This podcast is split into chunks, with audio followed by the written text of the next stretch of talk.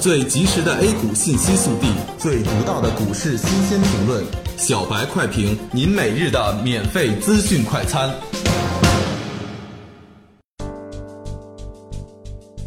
各位听友，大家好，欢迎各位收听二零一六年一月十一日的小白快评。小白快评今日话题：沪指下跌板块全线飘绿，三千一百点关口近在咫尺。周末消息面平淡，利好预期落空。今天早盘三大指数全线低开，其中沪指低开百分之一点七一，以三千一百三十一点八五点开盘，随后在抛盘打压下快速回探三千一百点附近。随着煤炭、保险、石油和银行的企稳，大盘也开始反弹，但由于低开幅度大，机构抛压大。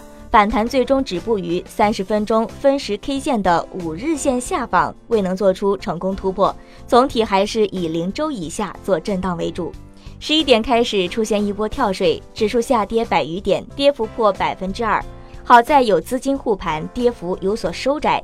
截至中午收盘，沪指报收三千一百零九点九五点，跌七十六点四六点，跌幅百分之二点四零。政策方面，二次房改将推动租购并举制度的突破，大方向已经明确。另据知情人士透露，此项制度已经被定下来，对于北京房地产板块应该是有一定的刺激作用。连续下降的外汇储备也让市场对于降准的预期越来越高。现在指数还处于探底的一个过程当中，所以在实操方面还是要谨慎，但是也没必要过于悲观。板块也是一片惨淡，所有板块均有不同程度的下跌。虽然盘中能很明显的感觉到大额资金在护盘，但还是难以抵挡天量的抛盘涌出。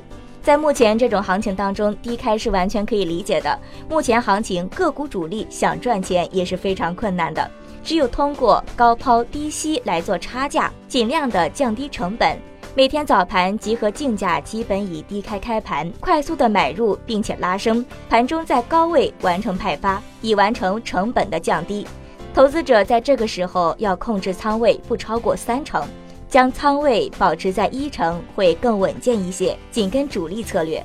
虽然日线趋势有探底迹象，日 MACD 绿柱已经连续八个交易日放大。KDJ 在中低位徘徊，但三十分钟和六十分钟指数指标目前并不好，甚至会影响日线级别的走势。仓位重的投资者还是适当的做一些减仓。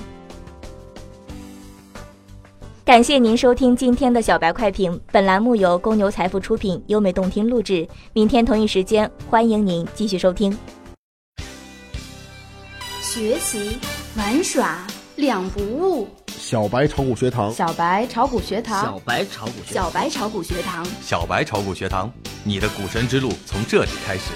本节目由北京公牛股科技有限公司制作出品。